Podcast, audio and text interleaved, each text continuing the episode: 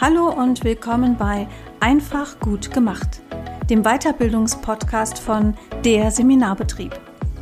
Hier hörst du Themen rund um Coaching und Beratung für dich und dein Unternehmen. Ich bin Annette Bauer, Coach, Autorin und Gründerin von Der Seminarbetrieb.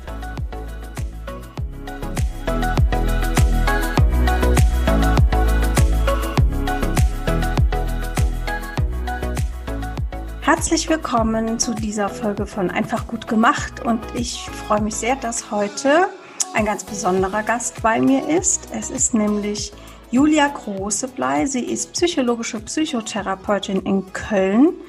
Julia und ich kennen uns jetzt schon ein paar Jahre und äh, wir haben eine spannende Geschichte miteinander, Julia. Erstmal herzlich willkommen.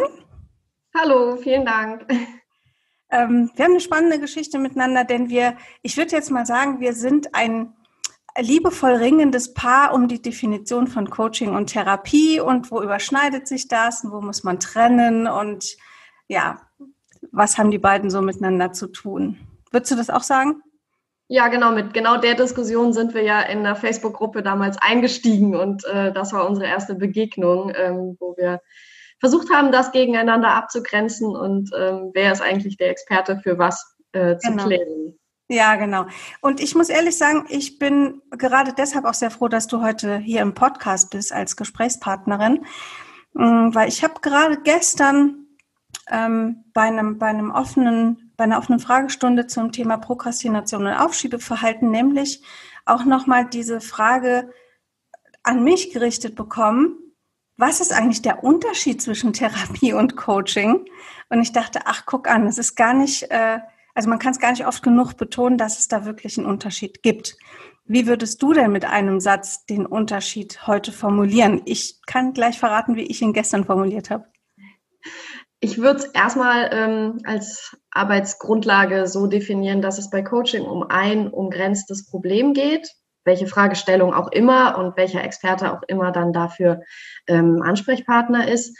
Und bei Psychotherapie geht es in der Regel um umfassendere Probleme, die sich auf mehreren Ebenen zeigen ähm, und gravierender dadurch in den Alltag eingreifen, meistens auch schon sehr viel länger bestehen, ähm, ja, so dass man da eben auch nochmal umfassender und tiefgreifender dran arbeiten muss. Mhm. Ähm, ach, das ist ein guter Hinweis, kann ich auch mal gerade Manchmal, manchmal ploppen hier beim Podcast halt noch so Mail-Nachrichten auf oder so, aber dann kriegt man es ja ganz, ganz gut hin. Was habe ich gestern gesagt? Ich habe ich hab mir mittlerweile einen Satz ähm, wirklich als Antwort zugelegt. Ähm, der Coach arbeitet mit gesunden Menschen, der Therapeut mit Kranken. Auch das ist eine wichtige Unterscheidung. ja. ja.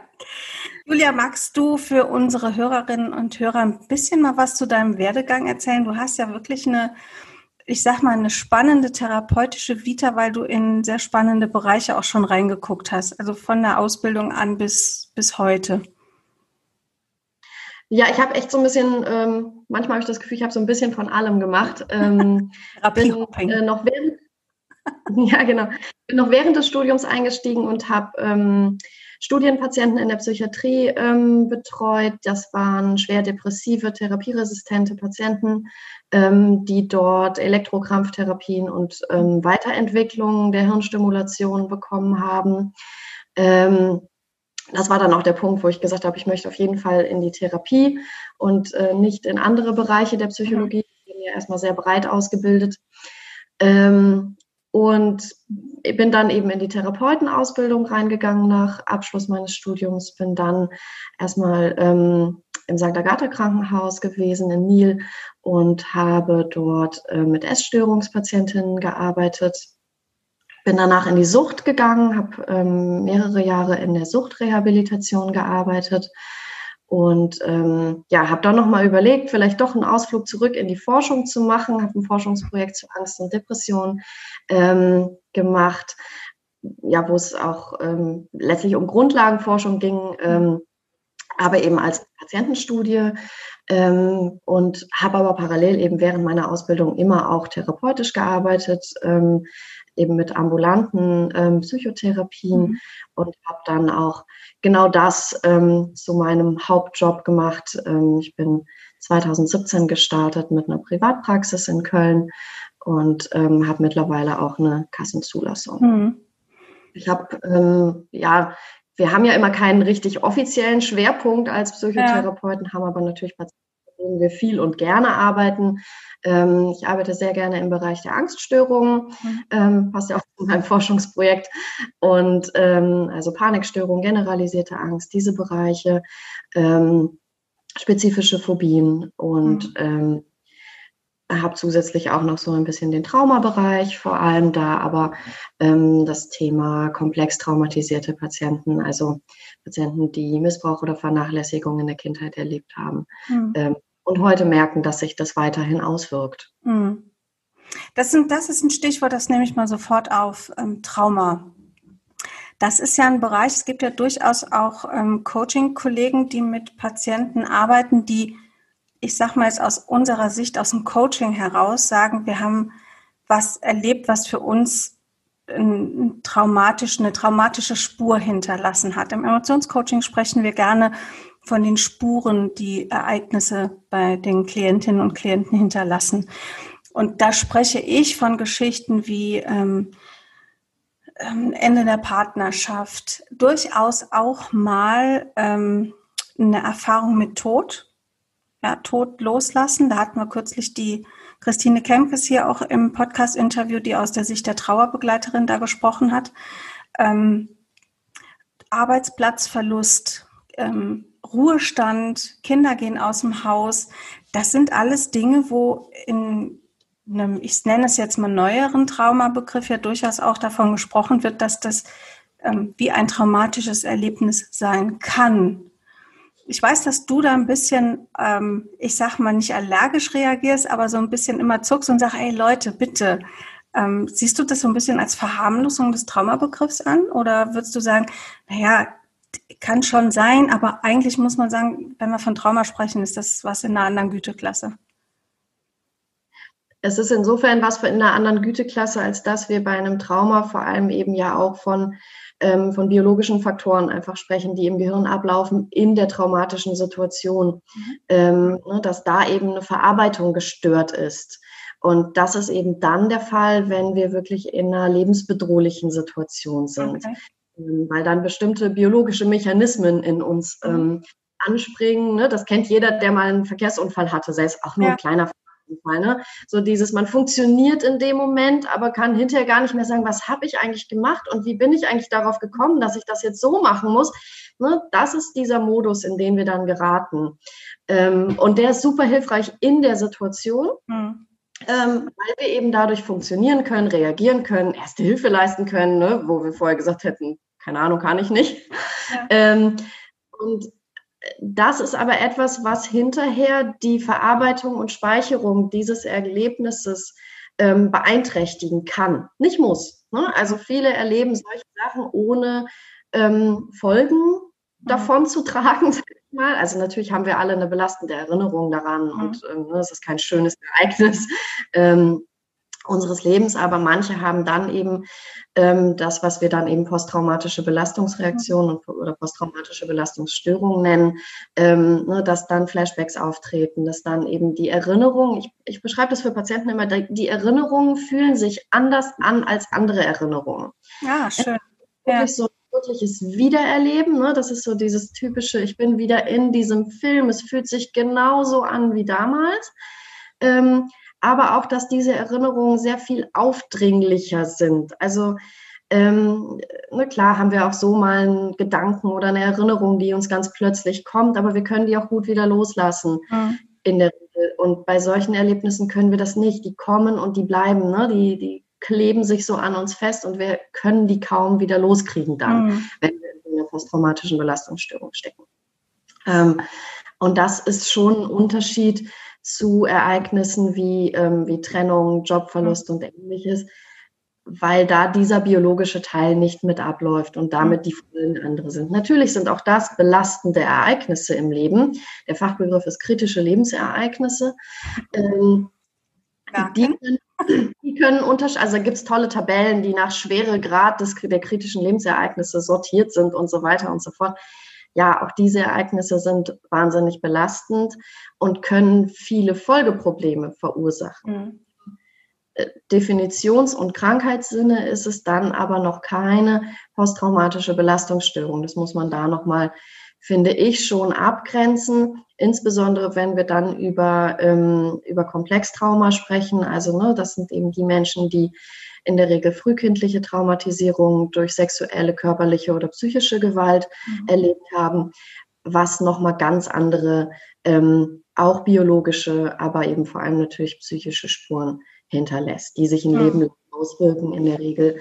Ähm, und da haben dann manchmal die Patienten einfach auch, und ich finde zu Recht, ein Problem damit, ähm, ne, wenn jemand nie wirklich Bindung erlebt hat, nie wirklich Zuwendung ja, ja. oder Nähe ja. oder Fürsorge erlebt hat und dann, sage ich mal jetzt so, ne, in einen Topf geworfen wird mit jemandem, der mit Mitte 40 seinen Job verloren hat, dann sagen mhm. die so, mhm. ja, das ist doch nicht vergleichbar.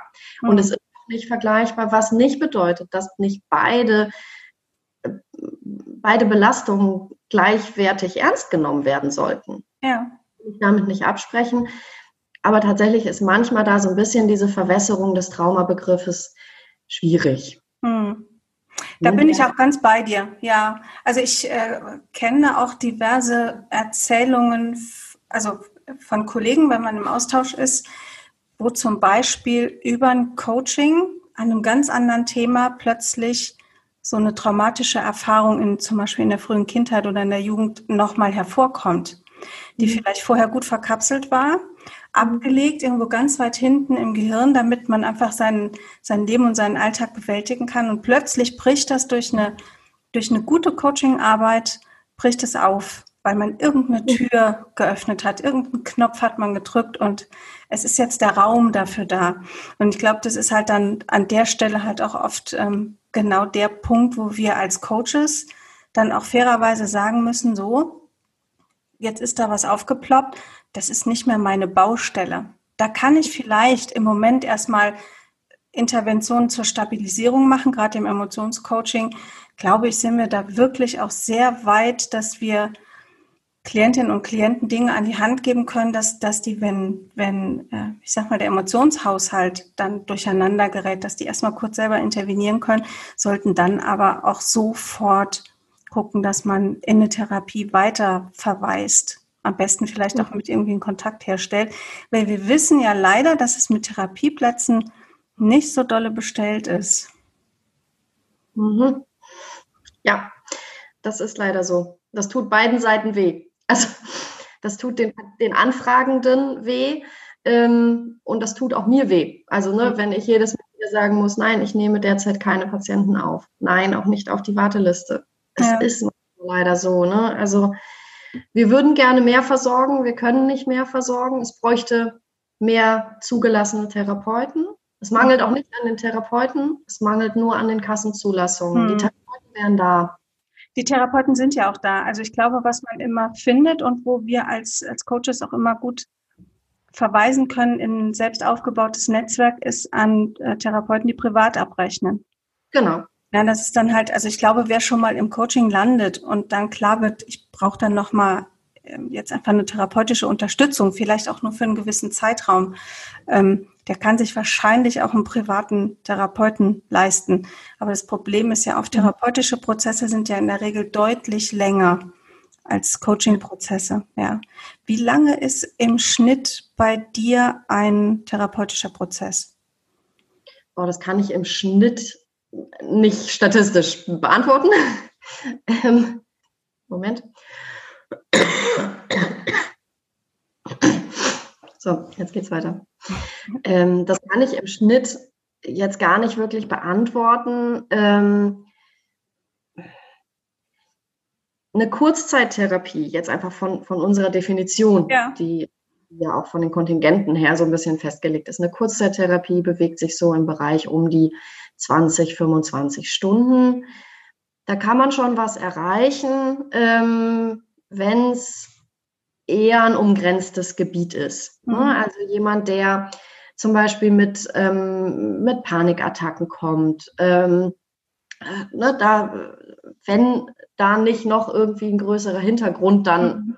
Ne, aufploppt, wie du gerade sagtest, ja. ähm, dann ne, kann man in der Kurzzeittherapie da wirklich eine, eine gute Stabilisierung und eine, eine, gute Arbeit machen, dass diejenigen dann hinterher wirklich sagen können, so, okay, damit komme ich jetzt wirklich mhm. selber weiter.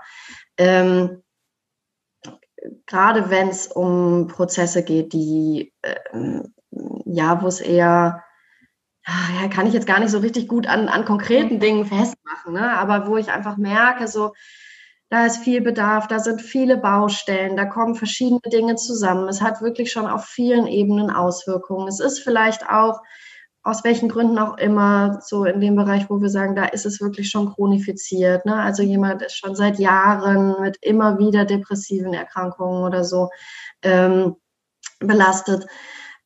Da sind wir dann wirklich eher im Bereich von Langzeittherapie, da sind wir eher im Bereich von 40 bis 60 Sitzungen. Mhm.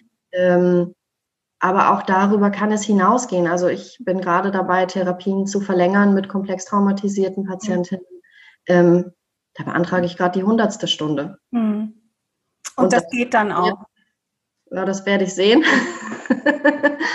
wir haben im Zweifel immer Möglichkeiten auch zu überbrücken ähm, ne, und zu sagen, so, okay, mhm. jetzt ein bisschen weniger. Therapie heißt ja nicht zwangsläufig, dass es über einen so langen Zeitraum wirklich immer jede Woche stattfindet. Ne? Mhm. Auch bestimmten Strecken. Der Wochenrhythmus ist meist, ist der häufigste, mhm. den auch erstmal ähm, immer am sinnvollsten, weil man erstmal einsteigen muss, erstmal wirklich in das intensive Arbeiten auch einsteigen muss, um wirklich konkrete Veränderungen zu erreichen. Und dafür ist die Woche ganz gut. Dann kann man in der Woche dazwischen Dinge ausprobieren, Dinge umsetzen, ähm, hat dafür ein bisschen Zeit und kann dann gucken, wie, wie hat es ge geklappt. Ähm, und hat aber nicht so einen großen Abstand, dass man schon gar nicht mehr weiß, worüber haben wir eigentlich beim letzten Mal gesprochen. Ja. Das zeigt aber das ist so die ja. von, von 20 Sitzungen bis 100. Also ich glaube, wer sich das mal bewusst macht in, in beiden Professionen, ja, also sowohl beim Therapeuten als auch beim Coach, ähm, da ist einfach, liegt völlig auf der Hand, dass wir schon an unterschiedlichen Stellen arbeiten. Weil ich sag mal, da wo es, es gibt natürlich Coaches, die sagen, ja, ich mache alles, ja. Also die auch ihre eigene Grenze vielleicht nicht so klar haben. Es gibt aber auch, und das ist so ein bisschen manchmal auch ein Ärger für uns Coaches, ja viele Therapeuten, die im Coaching-Bereich graben. Woran denkst du jetzt gerade? Ja, also ich, ähm, ich frage mich immer, ähm, also warum können wir, jetzt geht es so ein bisschen in so eine in so eine Diskussion, die, glaube ich, auch für unsere Hörerinnen und Hörer einfach sehr spannend ist. Wenn ich, also ich lese auf verhältnismäßig vielen Therapeuten-Webseiten, dass sie Therapie machen in einem bestimmten Schwerpunkt und auch Coaching. Wie unterscheidet ein Therapeut dann selber, was er gerade macht? Weil ich auf wenigen Webseiten sehe, dass die Leute, ähm, dass, dass dann noch eine zweite Ausbildung hinter ist. Also wir als Coaches legen ja verhältnismäßig großen Wert darauf, ähm, dass wenn man sich Coach nennt, da auch eine qualifizierte Ausbildung hintersteht. Ja, weil gerade in unserem Bereich gibt es halt viel Wildwuchs. Also es kann sich jeder Coach nennen. Ähm, ich weiß gar nicht, ob das äquivalent in der Therapie genauso ist. Es gibt ja auch viele Menschen, die Therapie anbieten, die nicht in der Form eine therapeutische Ausbildung haben, wie du zum Beispiel. Ja, also mit, mit Studium und dann Therapieausbildung. Gibt ja durchaus auch andere ähm, Zugangswege sage ich mal, zu einem Therapeuten da. Bitte? Es gibt, keine andere, es gibt keinen anderen Zugangsweg zum psychologischen Psychotherapeuten. Genau. Ja, aber da das, ist ja, das ist ja die Frage, kann, kann, die, kann die Öffentlichkeit, die breite Masse das unterscheiden? Wenn da steht, ich mache Kunsttherapie, ich mache Gestalttherapie und also ich glaube, dass so wie beim Wissen um den guten Coach, äh, vielleicht auch hier oder da, das Wissen um ich sag mal, die qualifizierte Therapeutenausbildung fehlt? Das fehlt sicherlich vielen und auch das ist ja kompliziert. Also ich erkläre das ja auch immer wieder, sowohl mhm. Patienten im Freundeskreis oder so. Ähm, ne, da muss man ja wirklich ganz genau auf die Begrifflichkeiten auch gucken. Ähm, geschützte Berufsbezeichnungen und verbunden mit Studium und therapeutischer Weiterbildung ist tatsächlich nur der psychologische Psychotherapeut. Mhm zusätzlich der ärztliche Psychotherapeut. Der Unterschied ja. ist, ob man zuerst Psychologie oder Medizin studiert. Ähm, dann wird jeweils ähm, eben eine Weiterbildung draufgesetzt, ähm, entweder eine Facharztweiterbildung oder bei uns mhm. eben die ähm, therapeutische Weiterbildung. Ähm, ne, das heißt, da bewegen wir uns dann nochmal im Rahmen von drei bis fünf Jahren, mhm. in diese Weiterbildung macht. Ähm, es gibt ähm, Menschen, die sich Psychotherapeut nennen, die Heilpraktiker sind. Mhm. Die müssen das eigentlich auch immer dazu schreiben. Mhm. Ne, also da steht dann oft in Klammern HPG ähm, ne, oder Heilpraktiker für Psychotherapie. Ähm, das muss auch entsprechend gekennzeichnet sein. Ähm, das ist dann der Bereich, ähm, ja, wo nicht klar ist, was diejenigen, also nur aus dieser mhm. Bezeichnung mhm. nicht klar ist, was diejenigen für einen Grundberuf gelernt haben. Mhm. Ähm, da muss man sich dann eben genauer informieren. Ähm, na, aber das ist erstmal der größte, das sind die zwei größten Gruppen, die mhm. es an Psychotherapeuten gibt. Ähm, die Heilpraktiker, ja, dürfen auch heilkundlich tätig sein, haben aber eigentlich auch in ihrer Ausbildung ihre Limitationen gelernt. Ähm, mhm. Wir sind im Prinzip so weit, so breit ausgebildet, dass wir alles machen können an psychischen Erkrankungen. Ja, wir haben auch alles gelernt. Ja. Ich habe es ja gerade am Anfang auch schon gesagt, ich habe auch bestimmte Bereiche, mit denen ich gerne arbeite, mit denen ich, glaube ich, auch besser arbeite als mit anderen. Mhm. Ähm, also es gibt auch durchaus Bereiche, wo ich sage, sorry, da bin ich nicht zuständig, da bin ich mhm. kein Experte drin, ähm, wo ich auch Patienten fairerweise sage, da kann ich ihnen wahrscheinlich nicht gut genug helfen. Mhm. Ähm, obwohl erstmal bei mir draufsteht, ich könne alles. Stimmt aber ja. natürlich. Ja. Ja, das ist ja, also das ist ja, glaube ich, in vielen beruflichen Professionen so, dass man irgendwann einfach eine Spezialisierung hat. Also selbst der beste Maler, der das mal als Handwerk gelernt hat, hat sich vielleicht im Laufe seiner beruflichen Tätigkeit eher auf, ähm, auf Innenraum spezialisiert als auf ähm, Außen, ja. Und dann äh, sollte man dazu stehen. Und das, das ist auch, glaube ich, so ein bisschen der Hintergrund dessen, ähm, meiner Frage, die ich eben gestellt habe. Sollten wir nicht als Coaches und Therapeuten klar, ich sag mal, bei unserem Handwerk bleiben? Absolut. Äh, also das, das finde ich, sollte, sollte ohnehin jeder ähm, bei dem bleiben und auch einfach fairerweise sagen, das und das kann ich nicht besonders gut. Mhm. Ähm, äh, ne, bei uns ist halt äh, wir haben, sage ich mal, das Problem in Anführungszeichen, dass uns in der Ausbildung auch vermittelt wird, ihr könnt ja alles. Ah, okay. Das findet man erst später raus, dass man das eben nicht kann.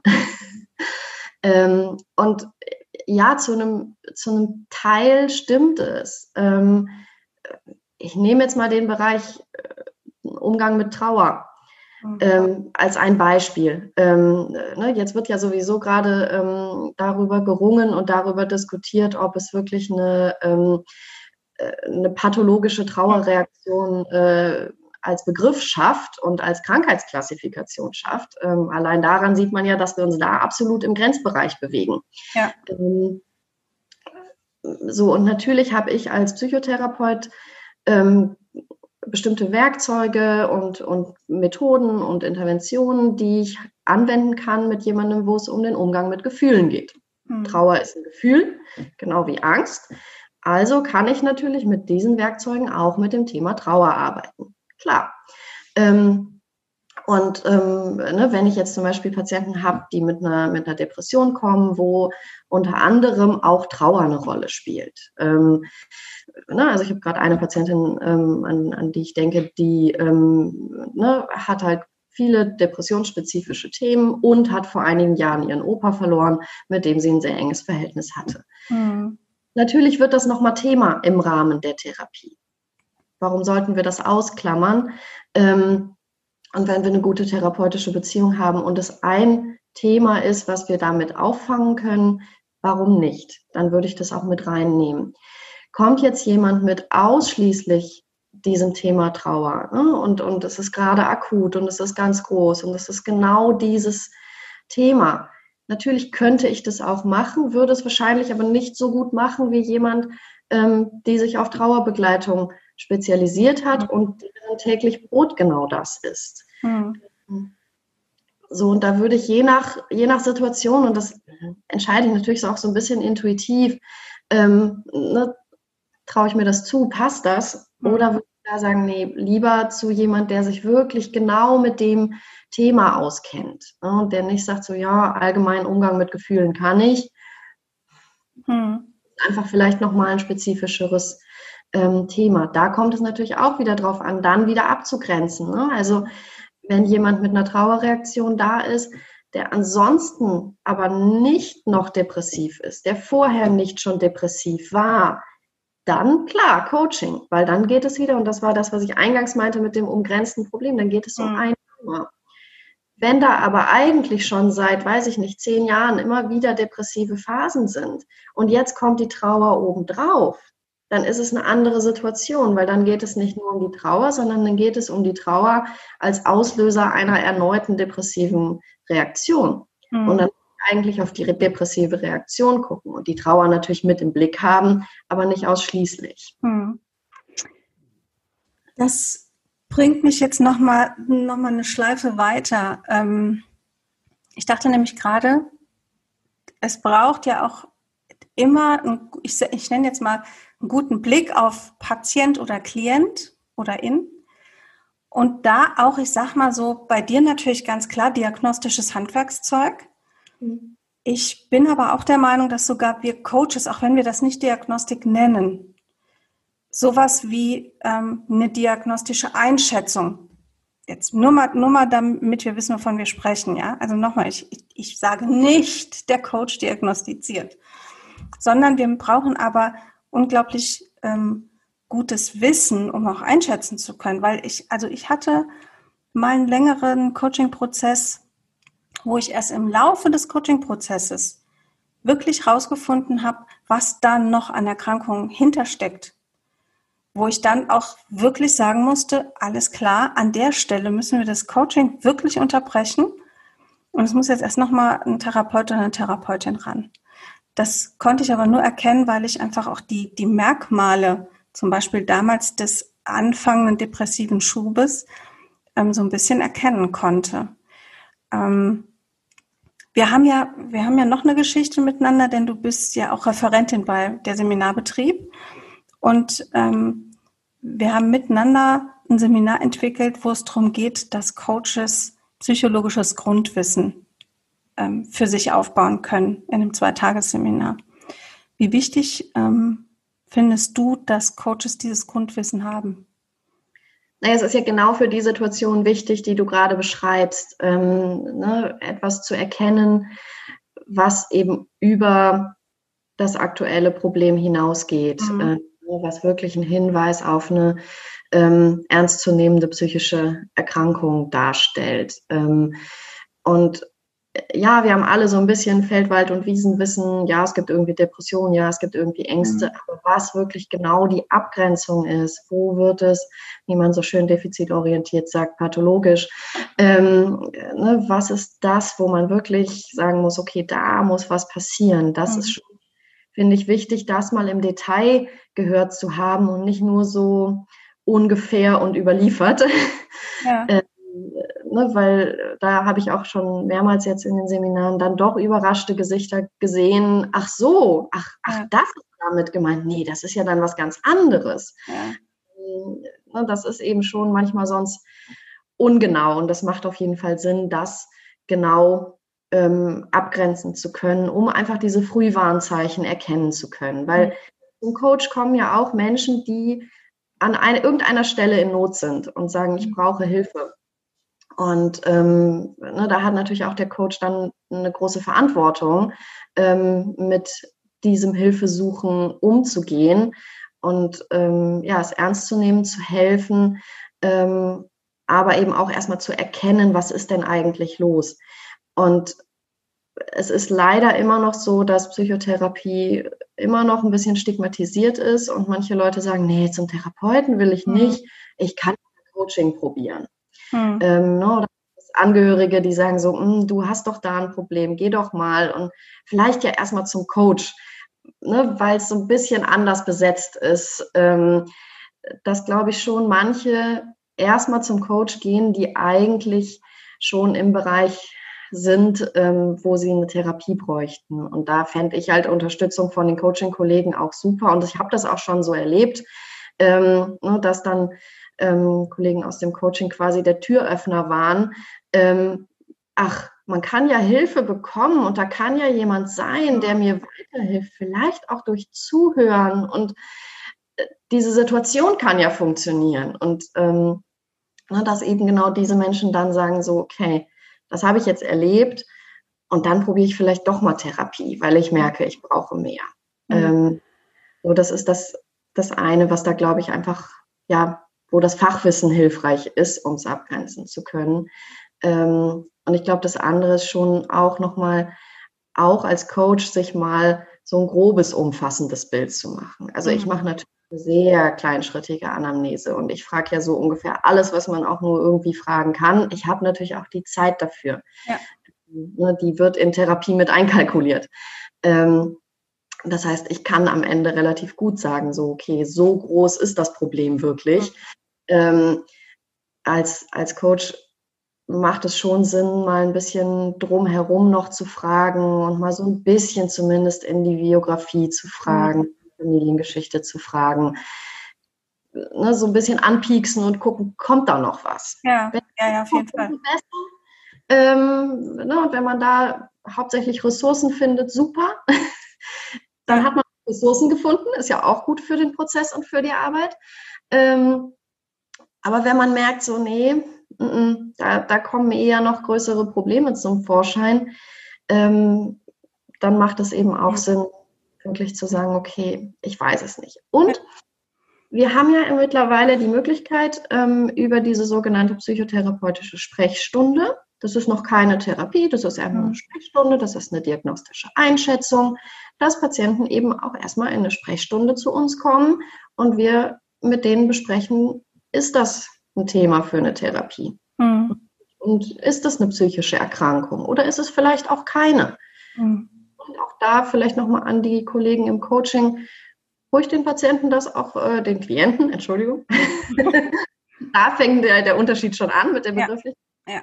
Den Klienten das auch als so eine Einschätzung, als so eine Möglichkeit ähm, verkaufen. Ähm, und ne, dann, dann kann man ja sagen, okay, da arbeitet man vielleicht auch irgendwie zusammen. Mhm. Ich fand gerade deinen Hinweis auf den, auf den äh, biografischen Hintergrund auch nochmal wertvoll. Ähm, für mich gehört es zu meiner Arbeit dazu. Ich habe immer wie so ein kleines Soziogramm irgendwo in der Ecke auf dem Blatt aufgemalt, wo ich mir, also ich frage immer ab, was gibt es da an Geschwistern, leben die Eltern noch und was ist mit der Großelterngeneration aus unterschiedlichen Gründen, ja, weil ich einfach gerade bei der Großelternkonstellation mit Blick auf Kriegskinderthematik, ähm, da, da habe ich, brauche ich immer das Futter, weil ich in der Arbeit gemerkt habe, wie häufig das eine Rolle spielt und wie häufig das auch hilfreich ist, wenn man das nur mal erklärt, dass es da Zusammenhänge gibt. Und dann hat der Klient oder Klientin das Aha-Erlebnis und kann das schon mal so ein Stück ähm, loslassen. Und ich finde halt, dass manchmal oder eigentlich sehr häufig in dieser biografischen Abfrage, in diesem biografischen Überblick, den ich mir verschaffe, gar nicht unbedingt noch schlimmere Themen oder, oder äh, tiefere Themen kommen, sondern weitere Punkte. Weitere Punkte, wo es dann wieder abzuschätzen gilt, sind die jetzt relevant für unsere Ausgangsthematik? Also muss ich da ran?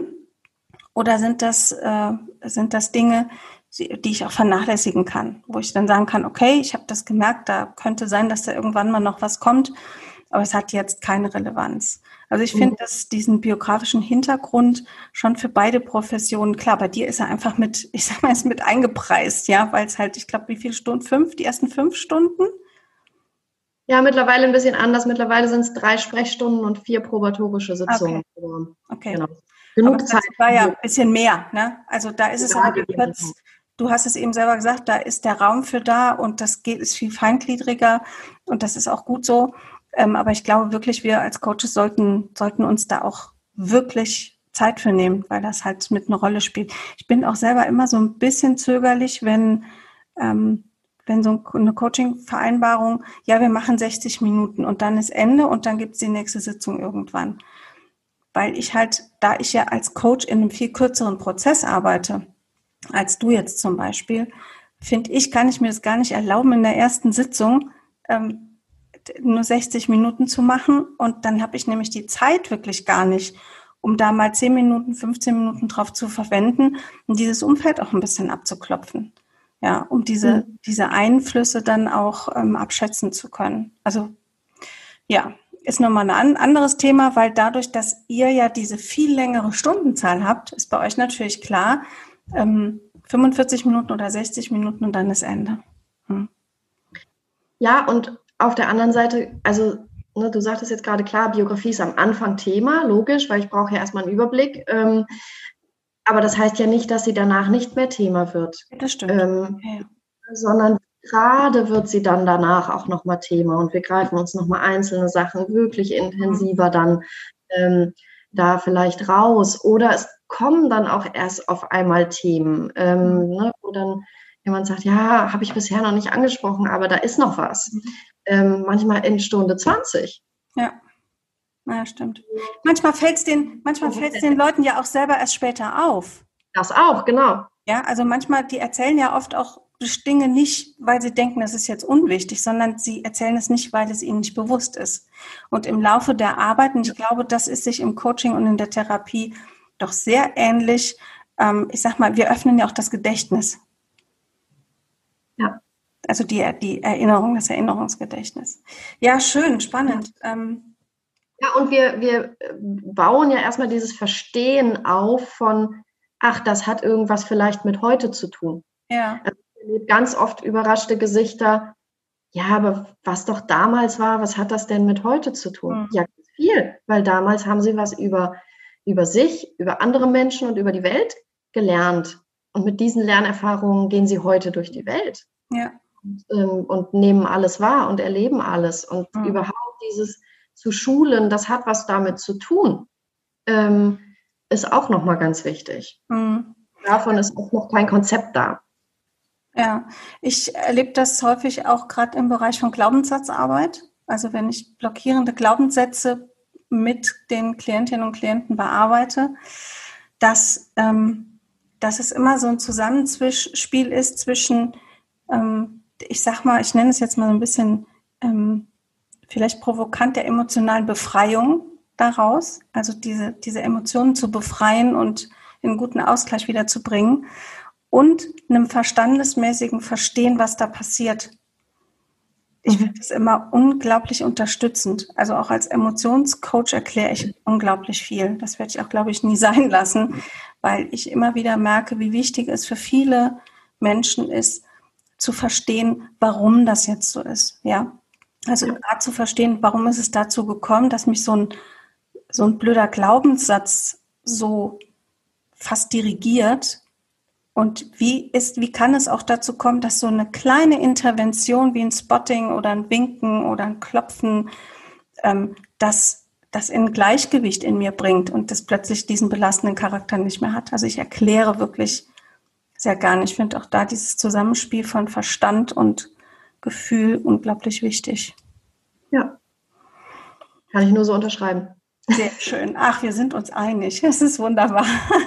Ja, ich, äh, also klar, es gibt, es ist ganz wichtig, die Unterschiede zu betonen zwischen Therapie und Coaching. Aber wir dürfen, glaube ich, auch an den Stellen, wo es Sinn macht, ähm, die Gemeinsamkeiten in der Blickrichtung oder in der Vorgehensweise auch, auch mal betonen. Also wir, wir Coaches, ähm, wir haben da schon auch starke Instrumente in der Hand bei unseren Tools, die ja wirklich auch, also teilweise sind sie sich ja ähnlich. Also wenn ich mir angucke, ähm, EMDR oder auch jetzt ähm, das, das Botten aus der M-Trace, aus dem M-Trace-Ansatz, da sind ja viele, viele Therapeuten, die da auch mit in den Weiterbildungen sitzen. Und dann sitzen Coaches und Therapeuten nebeneinander in der Weiterbildung, finde ich auch total spannend. Ne? Also ich glaube, an, an, einem gewissen Punkt ähm, rutschen wir auch näher aneinander ran. Absolut. Ich glaube, der Unterschied ist halt dann nochmal, ähm, wieder, was ist der Hintergrund ja. ähm, ne, und auf, welchen, auf welchem Hintergrund läuft dann das ab, was ich da ja. tue. Und ne, ich bin halt zum Beispiel Verhaltenstherapeutin. Ich sortiere alles in die grundlegende Verhaltensanalyse ein. Mhm. Und ähm, gucke mir da immer an, wie spielen da die Gedanken, das Verhalten, die Gefühle, der Körper, wie spielen die zusammen, was sind die Konsequenzen, die daraus entstehen, ähm, ne, was ist die Lerngeschichte, die dahin geführt hat. Und in diesem Kontext ordne ich es ein. Die Tiefenpsychologen ordnen es in die innerpsychischen Konflikte ein. Mhm. Ähm, ne, und bei Coaches ist es vielleicht nochmal ein ganz anderer Hintergrund. Bei Coaches ähm, ist es ein, sehr das ähnlich. ist ja immer so ein bisschen das. Es ist ja sehr ähnlich. Ich glaube, ich vertrete immer die Auffassung, auch der mhm. Coach muss wissen, wo, wo komme ich mit meiner Grundausbildung her. Und ich, es ist halt wirklich ein anderes ja. Herangehen, ob ich jetzt äh, systemischer Coach bin oder ob ich NLPler bin oder ob ich irgendwas komplett anderes gemacht habe als Grundausbildung. Also mein Fundament, ja. das ich aufbauen. Ja. Richtig. Und deswegen ist es dann wieder wichtig, den Coach nach seiner Grundausbildung zu fragen. ja, das stimmt. wie, wie ich beim Therapeuten auch gucken muss, aus welcher Schule kommt er, was macht er? Hilft mir das gerade? Ja. ja also mit, wenn man schon ein bisschen was über sein, sein Krankheitsbild vielleicht auch weiß, genau. oder nochmal in der Zweitsuche ist, wenn man nach ein paar Jahren sagt, so jetzt, ich glaube, ich brauche dann nochmal jemanden, dann sollte man wirklich da genau hingucken, was, was man braucht. Ähm, Julia, wir haben eben schon mal über das. Ja, ja, bitte. Eine Sache zu den Werkzeugen. Die ja. Werkzeuge sind super. Ähm, ne, da habt ihr gute Werkzeuge, da haben wir gute Werkzeuge. Aber es geht ja nicht nur um das Werkzeug, sondern es geht ja auch, ich sag mal, um in dem Bild zu bleiben, um den Werkzeugkasten. Also das beste Werkzeug hilft mir ja nichts, wenn ich diesen großen Kontext nicht habe. Ähm, ne, und das ist wieder das, ich muss irgendwie den Klienten, den Patienten komplett im Blick haben und kann nicht einfach nur sagen, okay, das Problem, das Werkzeug, Problem gelöst. So funktioniert das Ganze mit den Werkzeugen ja eben leider nicht oder auch zum Glück nicht. Ähm, das ist ja auch manchmal das Missverständnis mit dem Patienten kommen. Ich habe doch das Problem, Sie können doch da was, dann lösen Sie doch jetzt mal mein Problem. Nee, nee, so ist das mit den Werkzeugen nicht. Wir müssen gemeinsam lernen, diese Werkzeuge anzuwenden und zwar in Ihrem spezifischen Einzelfall. Das ist eine Erfahrung, die teile ich zu 150 Prozent. Ich habe es gerade gestern noch, äh, noch erzählt. Es gibt wirklich Leute, die mit der Auffassung ins Coaching kommen, ähm, mach das weg. Ja. Das geht halt nicht. Ja, also da kann ich die besten Tools haben, ich kann ja auch nichts wegmachen. Ich bin nicht der Wegmacher, ich bin nicht der Ausradierer oder die Ausradiererin. Und ich, es gibt ja sogar für bestimmte ähm, Problemstellungen oder Aufgaben im Coaching unterschiedliche Tools, die passen. Und ich, ja. muss wieder, na, ich muss dann wieder gucken, was wäre denn jetzt das Wirksamste? Gerade wenn ich, wenn ich als Coach äh, vielleicht auch das ein oder andere mehr gelernt habe, schon an Weiterbildung und in verschiedene Richtungen reingeschaut habe. Schön. Ich finde es immer wieder faszinierend, wie Unterschied und Gemeinsamkeit nebeneinander stehen können. Gerade in dem Bereich Coaching und Therapie ist echt, eigentlich ist es schön. ja. Gern noch auf einen anderen Bereich ein bisschen, bisschen näher eingehen, weil ich das Gefühl habe, das kommt im Moment auch gerade noch mal so durchs Hintertürchen ähm, intensiver bei uns an. Das ist das Thema Sucht. Mhm. Ich spreche es auch deshalb an, weil du nicht nur im November wieder ein zweitägiges Live-Seminar zu den äh, zum Grundlagenwissen für Coaches ähm, machst, sondern weil wir auch gesagt haben, wir machen was zum Thema Sucht. Es gibt also unmittelbar danach auch ein Online-Seminar zum Thema Sucht um das Phänomen einordnen zu können. Was glaubst du, warum ist es für Coaches wichtig, auch in diesem speziellen Feld nochmal ein gutes Wissen zu haben? Naja, Sucht ist sowas, was oft versteckt läuft, hm. ähm, weil es massiv von Schuld- und Schamgefühlen behaftet ist. Also ich glaube, es kommt ähm, niemand in Therapie und sagt, ähm, übrigens, und ich trinke jeden Tag zwei Flaschen Wein und da müssen wir jetzt mal was dran machen. Also doch, den Fall hatte ich einmal. Ich habe einen Patienten gehabt, der genau so kam. Das war es dann aber auch. Okay. Ähm, bei allen anderen muss man sehr genau nachfragen. Er fährt es oft nur so nebenbei. Ach so, ja, und ich kiff ja auch. Mhm. Ah, dann sollten wir da vielleicht noch mal hingucken. Ähm, also es ist sowas, was ne, oft versteckt läuft und gleichzeitig aber etwas, was der Therapie oder dem Coaching entgegenarbeitet, weil Warum trinkt jemand, warum kifft jemand, warum nimmt jemand irgendwas an ähm, bewusstseinsverändernden Substanzen? Weil er Gefühle wegmachen will. Mhm. Wenn jemand, ne, so ein bisschen Schwarz-Weiß-Beispiel, ne? aber wenn jemand nachmittags um drei bei mir in der Therapie sitzt und wir irgendwie an seinen Gefühlen arbeiten und er abends um sechs aber wieder den Wein trinkt, um die Gefühle wegzumachen, dann kommen wir keinen Schritt weiter. Mhm. Ja. Das bringt einfach nichts. Wenn ich es gar nicht im Blick habe. Ne, weil dann zwei Faktoren einfach gegeneinander arbeiten. Und das heißt, ich muss da natürlich zum einen nachfragen, ich muss einen Umgang damit finden, ich muss die Patienten so ein bisschen sensibilisieren dafür, wozu sie das machen und welche Probleme das auf der Ebene auch bringt. Mhm. Ähm, ohne jetzt irgendwie die Keule auszupacken und zu sagen, so Kiffen ist schlecht, das muss man sein lassen. Nö, darum geht's nicht. Mhm. Aber halt schauen, wo steht es Ihnen vielleicht obwohl es kurzfristig hilft, wo steht es Ihnen aber langfristig im Weg? Hm. Ähm, ich habe ja eben gesagt, ich habe das Gefühl, das Thema kommt im Moment durchs Hintertürchen wieder ein bisschen stärker auf uns zu. Ähm, es gibt ähm, so Verkaufsstatistiken, Verkaufserhebungen jetzt, wie sich das, Verkauf, das Einkaufsverhalten der Menschen in Corona-Zeiten ähm, verändert hat. Und in der Tat haben die Menschen mehr Wein gekauft für den Hausgebrauch in dieser Zeit. Jetzt könnte man natürlich sagen, naja, die haben den sonst auswärts im Restaurant getrunken oder mit Freunden und jetzt trinken sie ihn halt alleine. Aber ist es nicht ein Unterschied, ob ich mein Gläschen mit Freunden trinke oder zu einem guten Essen oder ob ich zu Hause alleine für mich trinke?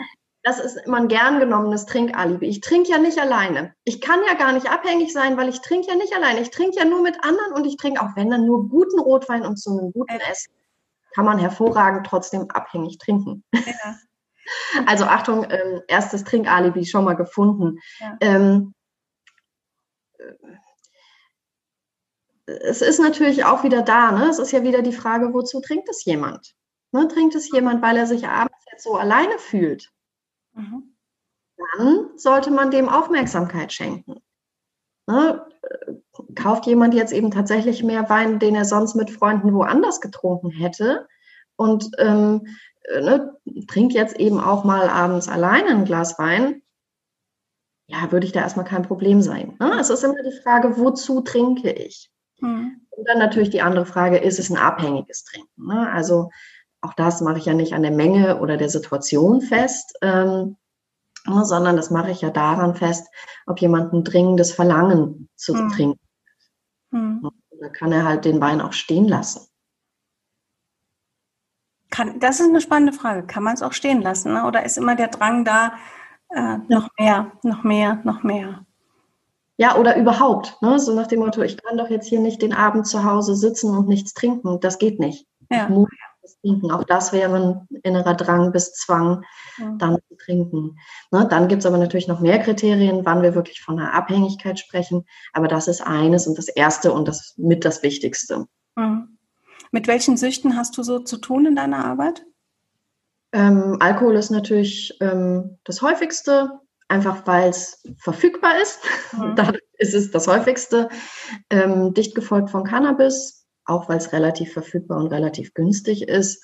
Ähm, die, ja, die Amphetamine sind schon, sind schon seltener. Ähm, die werden auch meistens ja nicht so durchgängig konsumiert. Mhm. Ähm, was dann auch nochmal, also jetzt im ambulanten Arbeiten weniger Thema ist, aber eben in der Zeit, wo ich im, stationären Bereich in der Sucht ähm, gearbeitet habe, war nochmal ein ganz großer Bereich das Thema Medikamentenabhängigkeit. Mhm. Also Schlafberuhigungs- und Schmerzmittel sind da ähm, die Themen. Und ähm, das ist oft noch ein bisschen versteckter, ähm, ne, weil man ja vom Arzt das Alibi, warum man es nimmt, schon mitgeliefert bekommt ähm, ne, und da meistens auch so schleichend reinrutscht und es selber gar nicht so richtig merkt, weil ich musste das ja aus irgendeinem Grund mal nehmen und, mhm. und habe es dann aber weitergeführt. Ähm, und zum anderen ist es meistens bei den, bei den Medikamentenabhängigkeiten noch schwieriger, da wieder rauszukommen. Also der Entzug ist einfach fies von ja. Medikamenten. Ja, ich habe ähm, diese Woche, ähm, das, das hat mich sehr erstaunt, eine Dokumentation gesehen, weil mein Sohn mich draufgebracht hat. Es gibt in der Rapper-Szene seit einer ganzen Weile schon so einen Hype rund um, ähm, um Schmerzmittel. Mhm. Die werden dann eingeworfen, um irgendwie ja, in Betäubungsgefühl oder in eine Art, in eine andere Art Rausch zu kommen. Mhm. Ähm, ist dir das bekannt, diese Thematik, die Problematik, dass da quasi eine Musikszene äh, Drogenkonsum in, also in, in einem Bereich pusht, Medikamente, das hätte ich in der Form gar nicht für möglich gehalten. Ich war wirklich, ich war überrascht, als ich das hörte. Also das speziell habe ich mich jetzt noch nicht mit beschäftigt, ähm, klingt aber spannend, ähm, muss ich mal recherchieren. Ähm, Medikamente spielen ja oft eher so im Sinne von Neurodoping eine Rolle. Mhm. Ne? Also dass Ritalin zum Beispiel missbräuchlich genommen wird ähm, oder so.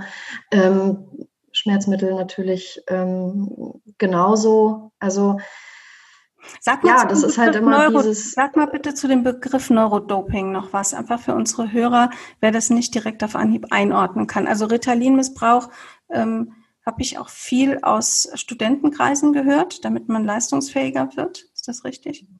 Genau, bei, bei Doping geht es ja immer um Leistungssteigerung und da eben nicht um körperliche Leistungssteigerung wie irgendwie bei der Tour de France, ähm, sondern um Gehirnleistungssteigerung. Ähm, ne, und das ist eben das, was man dann mit diesem Begriff Neurodoping mhm. bezeichnet. Also Leistungssteigerung bei kognitiven Aufgaben, kognitiven Leistungsfähigkeit. Mhm. Hast du auch in deinem ähm, Alltag zu tun mit äh, Süchten wie Spielsucht, Computersucht, Handysucht? Das sind ja neue, ich, ich sag mal, man sagt so, sind die neuen Süchte, die ja aber nicht weniger gefährlich sind. Also sie, klar, sie schaden dem Körper nicht, weil ich mir keine Substanz mhm. zuführe, aber sie schaden mir ja auf anderer Ebene. Also es ist zumindest auch immer was, was ähm, natürlich in den Blick gehört. Ähm, also Spielsucht isoliert, also jetzt Spielsucht im klassischen Sinne, nicht Computerspielsucht, ne, ja. sondern Spielsucht im Sinne von Casino, Automaten und so weiter. Isoliert kenne ich kaum. Also kenne ich oft einfach in Verbindung mit Alkohol. Ähm, und dann wird das verbunden miteinander oder substituiert, also ne, mal das eine, mal das andere. Ähm, äh,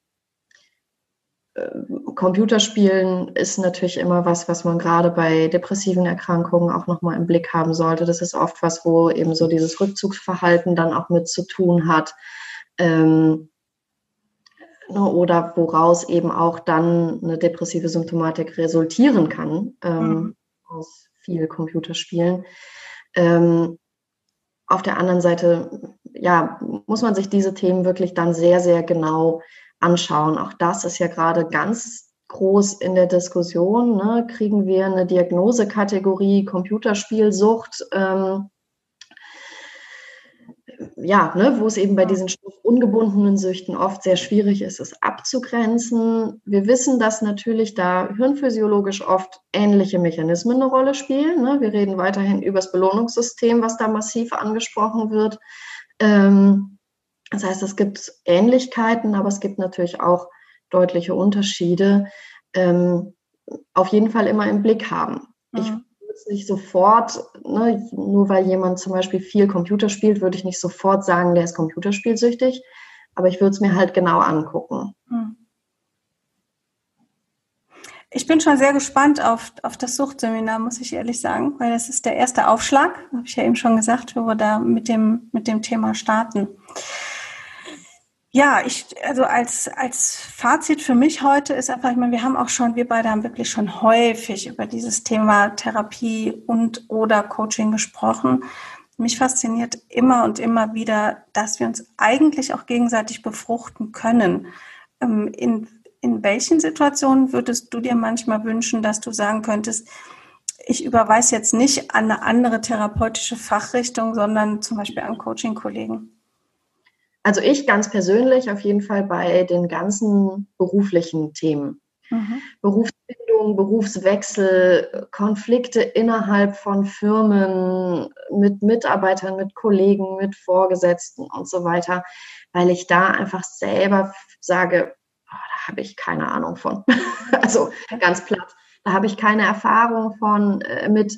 Ähm, Finde ich ganz schwierig. Ne, natürlich spreche ich auch mal über berufliche Probleme von Patienten, aber da merke ich, dass ich sehr schnell an meine Grenzen stoße. Ähm, aber das kommt, das kommt bei dir. Es kommen Menschen auch mit diesen Thematiken. Naja, die gehören ja oft dazu, aus welchem Grund auch immer, sei es auslösend für eine psychische Erkrankung, sei es ähm, weil es die psychische Erkrankung gibt, gibt es die Konflikte am Arbeitsplatz, ähm, äh, ne, wie auch immer das miteinander zusammenhängt oder dass das einfach parallel läuft. So, das sind aber einfach Bereiche, wo ich sage, da bin ich nicht, bin ich eigentlich nicht kompetent. Ich versuche das so ein bisschen mit, ähm, mit aufzufangen und zu thematisieren, aber wenn es dann wirklich ums Konkretere geht, ähm, wäre das ein Bereich, wo ich gerne abgeben würde. Eigentlich wäre es gut, wenn wir so ein, wenn wir so ein Überweisungssystem einführen würden in dem Bereich. Ja, dass man halt, dass, dass beide Professionen da auch nochmal auf einer anderen Grundlage sagen könnten, hör mal hier, ne, ich gebe dir mal was mit, irgendwie ein Anschreiben an einen Kollegen oder eine Kollegin, ähm, würde ich schon als sehr, sehr hilfreich ähm, finden, weil die, die Klienten, also jetzt aus meiner Perspektive, auch einfach mitkriegen würden, dass das kein Gegeneinander ist im Coaching und in Th Therapie, sondern dass es viele Bereiche gibt, wo wir einfach auch gut Hand in Hand arbeiten können. Ne? Ja, finde ich sehr spannend. Da hat, ähm, wir haben ja auch eine Podcast-Folge zum Thema ähm, Burnout-Nachsorge und die Kollegin mhm. Eva Prokop hat sich darauf spezialisiert, im Nachgang zum Klinikaufenthalt und zur Psychotherapie dann wirklich in diese konkrete Alltagsarbeit zu gehen, nämlich ins Umsetzen, wo, wo sie auch sagt, es gibt mittlerweile in der Tat in Ihrem Umfeld therapeutische Kollegen, die dann sagen, so und jetzt empfehle ich Ihnen mal jemand und arbeiten Sie da jetzt mal weiter mit. Weil, weil Eva mhm. auch sagt, nach der besten Therapie kann es halt auch wirklich scheitern in der Umsetzung im Alltag. Ja, und das ist ja dann auch die offizielle Grenze, die wir haben. Meine Arbeit endet ja quasi dann, wenn der Patient keine krankheitswertige Störung mehr hat. Ja, okay. Das heißt aber ja nicht, dass alles gut ist und ja. dass es keine Probleme mehr gibt und dass es nicht trotzdem helfen würde, mit jemandem gemeinsam mal zu reflektieren und zu überlegen und die Feinjustierung zu machen. Und das heißt, ich muss die Leute so ein bisschen halbfertig mit dem Thema rausschicken. Also nach dem Motto, ja. so, jetzt geht es wieder besser, dann machen sie mal selber weiter. Das heißt aber ja nicht, dass die dann auf einmal, dass es dann keine Konflikte mehr gibt, dass es dann keine Probleme mehr gibt, mhm. ähm, ne, wo es trotzdem hilfreich wäre, einen Blick von außen zu haben, eine Unterstützung zu haben, jemanden mit neuen Ideen und Impulsen zu haben. Aber das darf ich offiziell dann nicht mehr machen, weil der ist ja nicht mehr krank. Ja. Was gut ist, dass er nicht mehr krank ist. Ja, aber ja, ja. ja, also das wäre doch im Grunde, ich glaube, das wäre für die Zukunft wirklich auch die Schnittstelle für uns in der Zusammenarbeit. Ja. Da zu gucken, weil wir arbeiten im, im, quasi im Vorfeld an genau den gleichen Dingen. Also wenn jemand mhm. mit einem Problem, mit einem, mit einem Lebensumstand, der, ich sag mal, in einer gewissen Weise ein Leid verursacht, kommt und wir sagen können, okay, da ist auch kein, äh, kein Krankheitswert dahinter, dann arbeiten wir. Wenn der mhm. Krankheitswert dazu kommt, arbeitest du oder du und deine Kolleginnen und Kollegen. Und wenn ihr an dem Punkt seid, ah, okay, Krankheit können wir jetzt mal einen Haken dran machen, aber da sind ja einfach noch Probleme übrig, dass dann wir auch wieder ins Spiel kommen. Also wir könnten als Coaches im Grunde so ein so einen Rahmen auch um, um Krankheitsbehandlung bilden. Hm. Ja, zum Beispiel. Eigentlich eine schöne Zukunftsvorstellung, finde ich gerade. Ja. ja. oder auch durchaus währenddessen. Also ich hatte auch eine Patientin, die hat ähm, während der laufenden Psychotherapie zusätzlich noch ein Achtsamkeitstraining in der Gruppe gemacht. Hm. Super, weil dann musste ich nicht noch in den Stunden mit der Achtsamkeitsübung machen, sondern hm. wir konnten diese was anderes nutzen. Gleichzeitig hat sie total davon profitiert, dass sie eben in der Gruppe war, dass mit mehreren dann die Erfahrungen auch aus den Achtsamkeitsübungen ausgetauscht werden konnten. Ähm, ne, da eine sehr strukturierte Anleitung war, dafür aber die anderen Probleme da keine Rolle gespielt haben. Mhm. Fand ich auch total super. Also ich hatte ja. schon mehrere, die es zum Beispiel in der Form gemacht haben. Und gerade so, so Achtsamkeitskurse empfehle ich immer gerne, parallel zu machen. Mhm. Nur das ist jetzt noch kein Coaching. Da bin ich jetzt die, die, ne, die sagt ja. Aber ich glaube, dass es da auch wirklich Themen gibt, die im Coaching dann, du hast es ja eben selber schon gesagt, ne, wenn's, äh, wenn klar wird, so, da ist jetzt auch noch im ganz gesamten Themenkomplex ein berufliches Thema. Eigentlich will sich da jemand umorientieren, kriegt aber vielleicht den Absprung noch nicht, weiß nicht, wie er sich aufstellen soll, um das hinzukriegen. Oder dann können wir natürlich damit reingehen. Da braucht es aber, glaube ich, auch echt so ein, so ein Stück weit das Springen über den eigenen Schatten der therapeutischen Zunft. Um dann in dem Moment auch zu sagen, komm, jetzt, dann nehmen wir mal noch jemanden mit ins Boot. Ich erlebe es Gott sei Dank immer häufiger. Aber ähm, ich würde mal sagen, etabliert ist es noch nicht. Das mag sein. Ähm, ne, da unterscheiden sich sicherlich die therapeutischen Kollegen genauso wie die Coaching-Kollegen. Ja, ja, also ich glaube, da gibt es auf beiden Seiten dann Menschen, die ähm, gerne Grabenkämpfe fechten und Menschen, die sagen, lass uns doch zusammenarbeiten. Ähm, ein ganz praktisches Problem ist natürlich tatsächlich bei manchen Patienten dann ähm, der finanzielle Rahmen. Ja, ne? Die Psychotherapie wird eben von der Krankenkasse bezahlt. Ähm, und ähm, ne, gerade wenn es um, um berufliche Sachen geht, wo dann manchmal auch ja bei uns, bei unseren Patienten vielleicht schon irgendwie zwei Jahre Krankschreibungen oder mhm. so gelaufen sind, da ist dann oft der finanzielle Rahmen sehr, sehr eingeschränkt. Und mhm. das sind natürlich die schwierigsten Situationen, wo ne, jemand sagt, ich würde ja gerne, aber wie soll ich denn? Ja. Natürlich ist das manchmal eine Motivationsfrage und manche, bei manchen geht es darum, ob sie bereit sind, in sich zu investieren. Mhm. Ich sehe einfach auch immer wieder Menschen, die das Geld wirklich nicht haben. Mhm. Ja. Das, da wird es dann schwierig. Das, das, ähm, das, das, kennen wir ja als Coaches einfach. Ne? Wenn man, wir kosten halt und ähm, wir sind unser Geld auch wert. Aber trotz heißt es nicht, dass jeder das immer so gerade im Sparstrumpf hat, um es auszugeben. Ja, das ist ja manchmal für euch vielleicht auch das Frustrierende, ne? zu wissen, ja. da ist jemand, der könnte gut von mir profitieren und er kann es sich in dem Moment jetzt nicht leisten. Ja, oder nicht in der Form, wie jetzt vielleicht ein Stundensatz festgesetzt ist. Ne? Und das ist manchmal auch so ein bisschen schade, klar, bei einem, bei einer Therapie, die Leute suchen dann sehr lange, bis dann endlich, ich sage mal, ein Therapieplatz frei ist, der von der Krankenkasse bezahlt ist. Das braucht ja auch schon viel Geduld. Und in unserer Branche ist es so, dass ähm, wir natürlich oder einige Kollegen, also viele aus, aus meinem Netzwerk, ähm, gehen da auch frei und offen mit um und sagen, okay, wenn jemand jetzt wirklich eine konkrete Hilfe braucht, und dann strecken wir halt die Zahlung über einen längeren Zeitraum und dann geht's plötzlich. Ja, also da muss man, glaube ich, auch einfach noch mal ein bisschen kreativer sein und die Menschen einfach auch den Mut entwickeln, aber wir müssen sie auch dabei unterstützen, äh, mit den entsprechenden Hinweisen sagen zu können, hey, dann sprich mich doch einfach an und dann finden wir da auch ein Modell, wie das dann funktioniert. Also ich selber mache das auch hin und wieder, weil ich einfach glaube, so, ob ich jetzt ähm, das Geld über, über drei Monate bekomme oder über zwei, ist doch eigentlich egal. Geld kommt ja. Ja, ja liebe Julia, ähm, schön war das jetzt unser Gespräch. Ich hoffe, dass, oder ich bin mir sicher, dass die Zuhörerinnen und Zuhörer ähm, da das ein oder andere inhaltlich auch, auch mitnehmen konnten von dem, was wir gesagt haben. Es kommt für dich noch eine kleine Überraschung. Es gibt immer am Ende ähm, drei Fragen, die ich allen Menschen stelle, die ich im Interview habe und die auch gar nichts mehr so richtig mit dem Fachgebiet zu tun haben. Die erste Frage dazu, weil wir sind ja ein Weiterbildungspodcast. Was ist deine aktuelle Weiterbildung? Ich habe keine ja. laufende die, die gestern letzte oder so, genau. Gestern ein Abrechnungsseminar gemacht. Ich kann jetzt oh. abrechnen. ja, sehr gut. Mir der Kopf vor lauter Zahlen, aber ich glaube, jetzt habe ich ein bisschen was verstanden. Sehr gut. Die nächste Frage ist, was liest du zurzeit? Und das kann heißen, was liest Julia, die Therapeutin, äh, privat oder beruflich zur Unterhaltung oder als Fachliteratur? Was liegt gerade auf deinem Stapel? Angstphase ähm, von Antonia Wille heißt sie, glaube ich. Ähm, ist eine ähm, junge Frau, die über ihre ähm, Angst- und Panikstörung berichtet. Ah, also ein Erfahrungsbericht quasi. Ein Erfahrungsbericht, genau, aber viel auch gespickt nochmal mit guten und fundierten Informationen. Ich bin halb durch und kann es bis jetzt absolut empfehlen. Ja, sehr cool. Vielleicht packen wir das ähm, anschließend noch in die Show Notes einfach mal als Lesetipp für die Hörerinnen und Hörer. Die letzte Frage, die ich habe an dich, Julia, was wünschst du dir für die Welt? Puh, du hast aber große Fragen. Ja.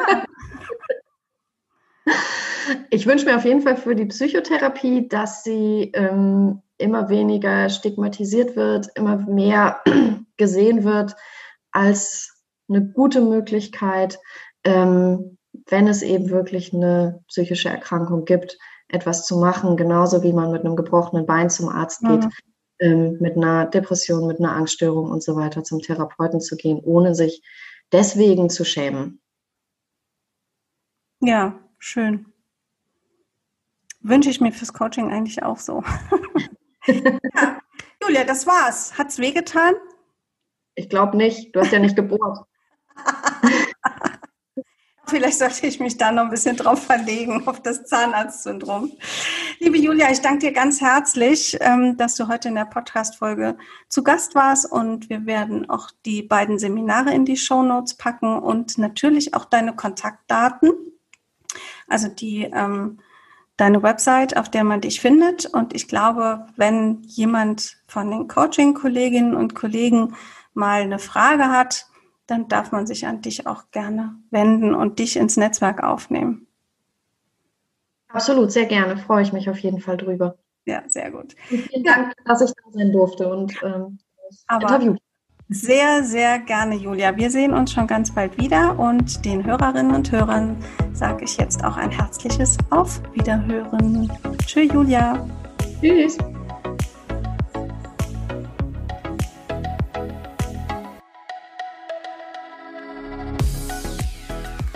Das war einfach gut gemacht. Der Weiterbildungspodcast von der Seminarbetrieb. Infos zu allen Seminaren findet ihr auf www.derseminarbetrieb.de. Ich sage bis bald und lasst es euch gut gehen. Eure Annette Bauer.